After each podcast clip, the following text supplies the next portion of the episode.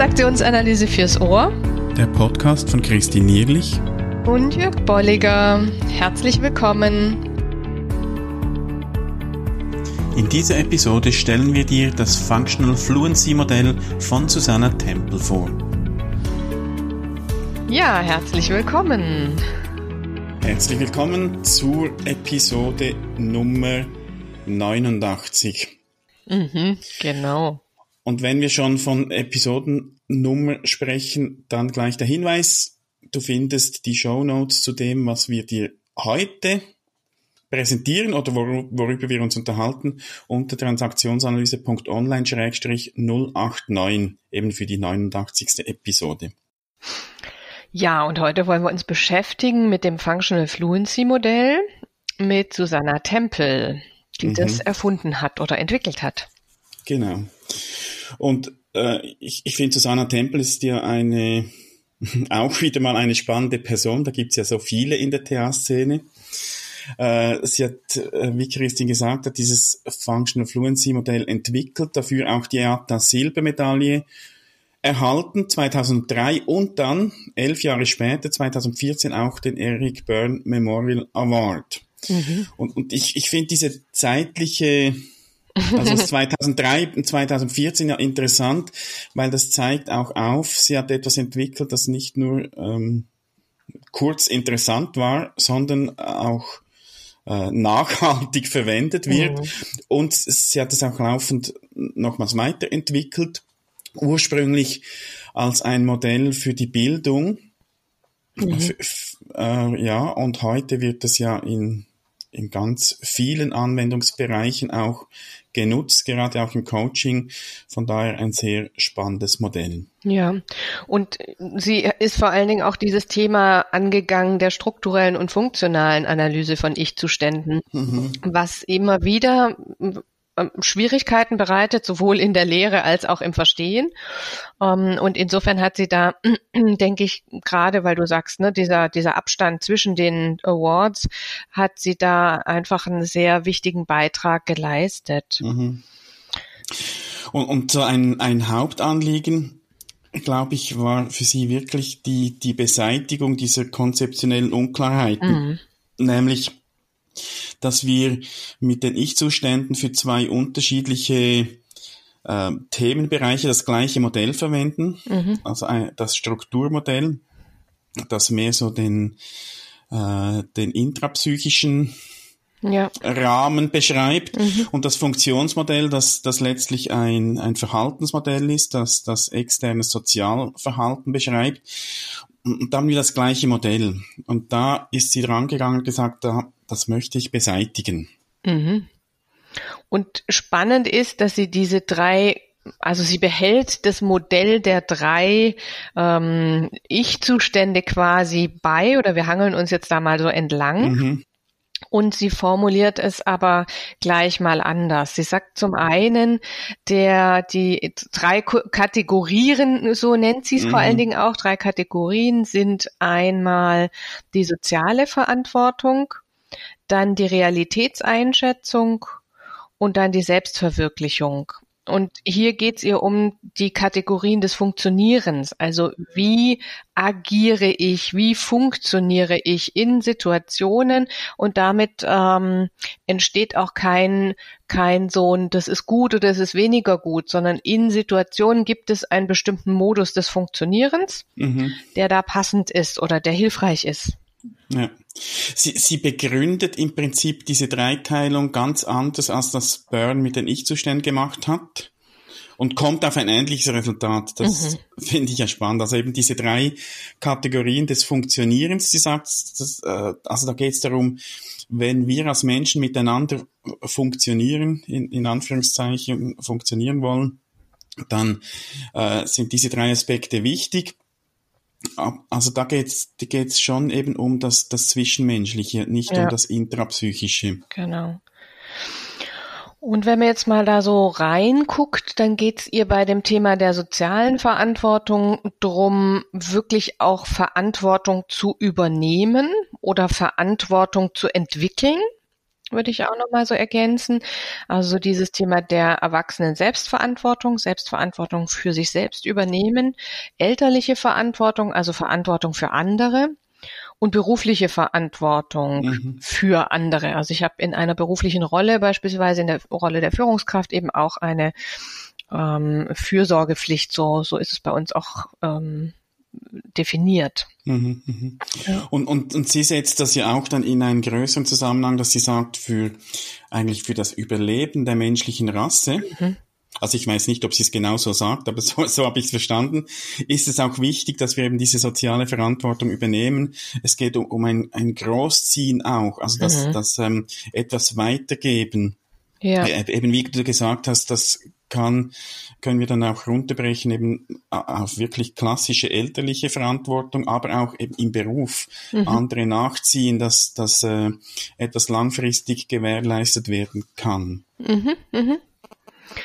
Ja, und, und, und anknüpfend daran ne, geht es bei dieser Realitätseinschätzung auch um das Thema des Überlebens. Ja, mhm. also über, Überleben im Hier und Jetzt.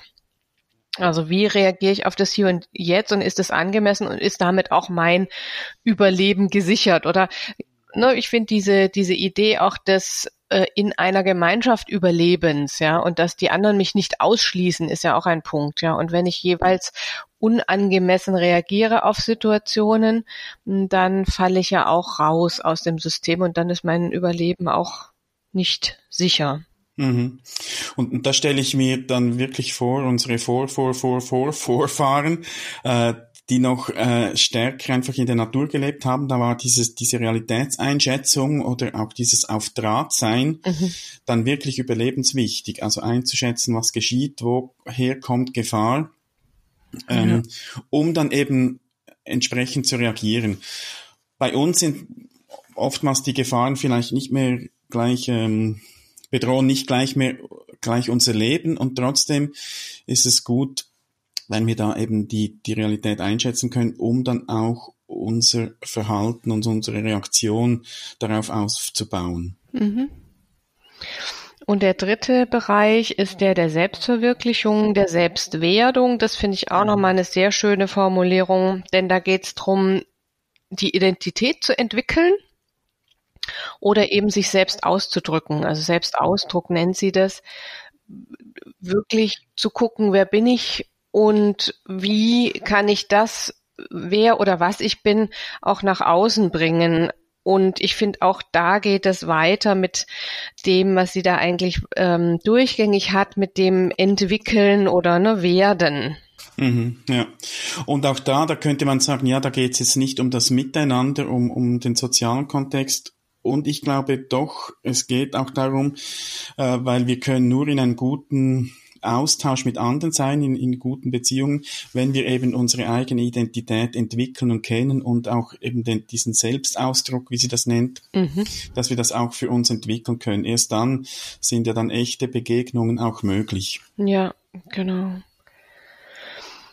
Ja, jetzt, ähm, wenn man sich das komplette Modell mal anguckt, dann ist es kein rundes Modell mehr, sondern es ist ein eckiges Modell. Jetzt mal so für euch äh, vielleicht mal formuliert, die ihr uns zuhört. Ja, es ist, äh, es hat hat verschiedenste Kästchen und somit ist es ein ein kantiges Modell, was aber eben doch noch mal sehr schön dann sich aufteilt. Also die soziale Verantwortung teilt sich auf in Steuerung und Fürsorge. Das ist so die die Anlehnung an das kritische und das fürsorgliche Eltern-Ich. Ne, und wo ich finde, bei der Steuerung nochmal der positive Aspekt auch deutlich wird, ja, mit Lenkung und Richtung geben, aufzeigen für sich und andere, wo es denn hingehen soll und das Ganze auch so in Bahnen lenken. Mhm, ja. Und auch bei der Selbstverwirklichung gibt's nochmal eine Unterteilung, ein sozialisiertes Selbst und ein natürliches Selbst. Und da ist auch nochmal so diese Aufspaltung und ich finde Verdeutlichung dessen äh, soziales Selbst oder sozialisiertes Selbst sich auf andere beziehen, ja, mit anderen gut auskommen und das natürliche Selbst die eigene Sache machen, aber eben auf einzigartige Weise. Also hier geht's auch, wie du gerade gesagt hast, nicht drum, ne, nur sich selbst in den Vordergrund zu stellen, sondern dieses, dieses Einzigartige zu erforschen, herauszuentwickeln und dann auch für die anderen deutlich machen zu können. Was mhm. ist denn meins? Ja. ja. Und da finde ich jetzt interessant, dass er sie teilt jetzt diese ähm, verschiedenen Bereiche auch noch auf. Und sie sagten dem, das gibt äh, einen Modus oder verschiedene Modi. Mhm. Und mir gefällt dieser Begriff sehr im Gegensatz zu, zu Zuständen. Ja. Äh, signalisiert mir, dass etwas ein Modus ist, etwas, das ich einfacher ein- und ausschalten kann.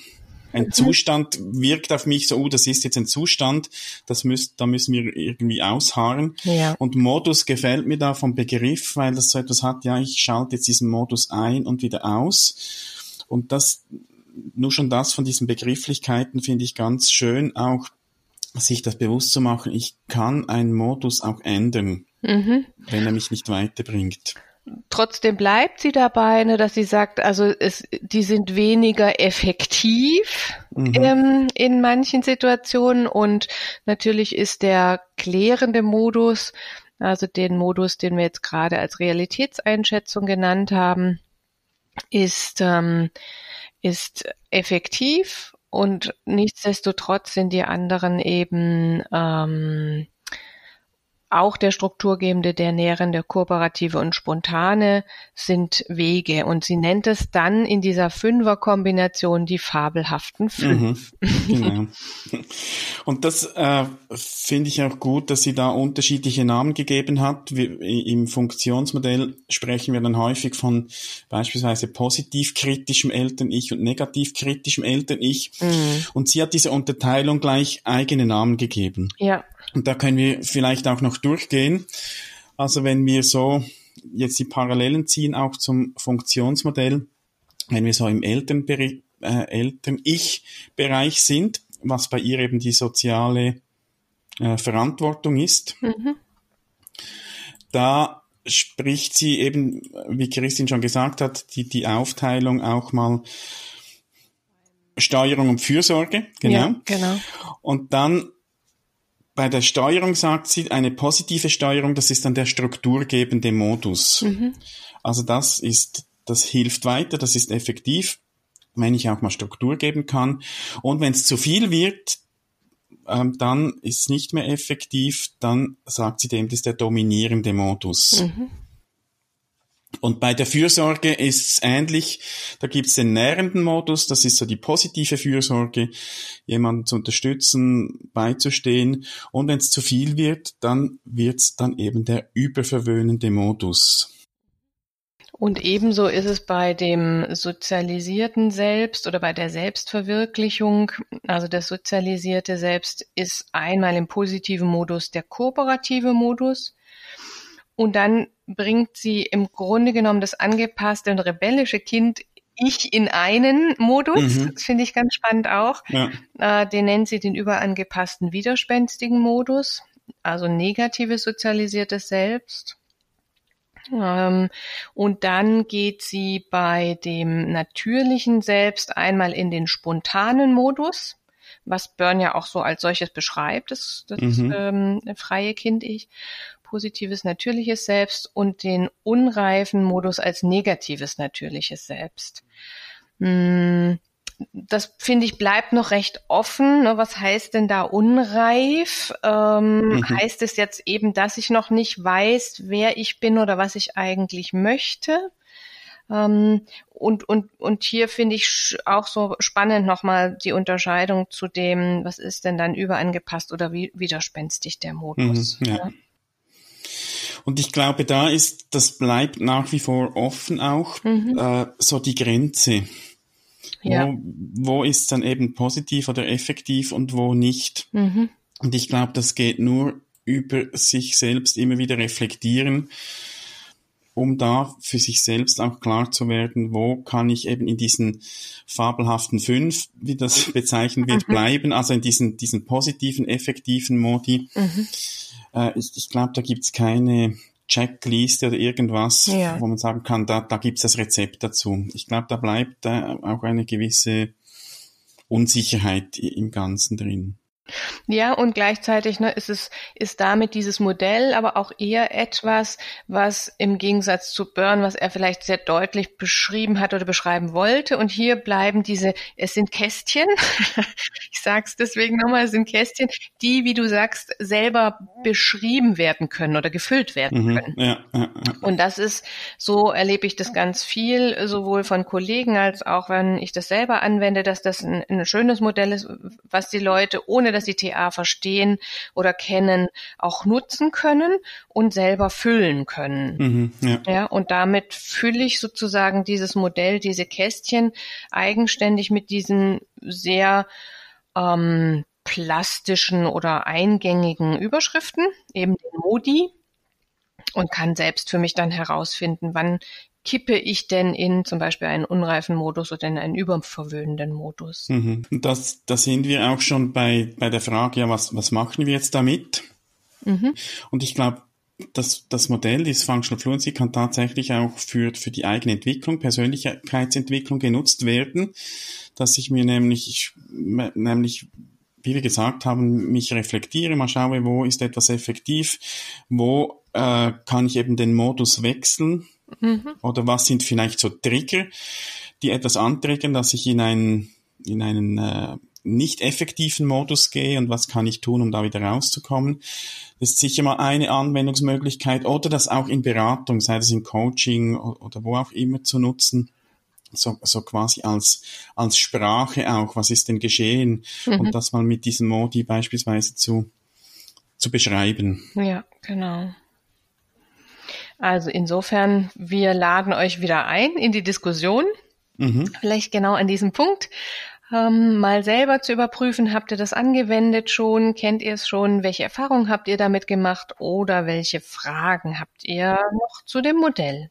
Genau. Und wir sind jetzt da ziemlich schnell durchgegangen, das ist uns bewusst. Ähm, wir haben in unserem Online-Training das auch mal in einem Webinar etwas intensiver noch behandelt. Wenn du da daran interessiert bist, da gibt es eine Aufzeichnung und die steht Mitgliedern des Online-Trainings zur Verfügung. Also wenn du noch nicht Mitglied bist und dir diese Aufzeichnung und viele andere auch übrigens, wir machen jeden Monat ein, ein neues Webinar mit neuen Themen, dann laden wir dich ein, transaktionsanalyse.online-training. Da findest du die Infos, wie du da Mitglied werden kannst. Es gibt da eine monatliche oder eine jährliche Mitgliedschaft ähm, die du dann so lange erwerben kannst, wie du willst. Und dann eben auf dieses, diese Webinar-Aufzeichnung zum Functional Fluency beispielsweise auch Zugriff hast. So. Oh. Also wir freuen uns auf die Kommentare und auf das nächste Mal. Bis dann, macht's gut. Tschüss. Tschüss. Schön bist du dabei gewesen. Wenn dir unser Podcast gefällt, dann empfehle ihn weiter und bewerte uns auf iTunes oder in der App, mit der du uns zuhörst. Mehr über und von uns findest du auf transaktionsanalyse.online.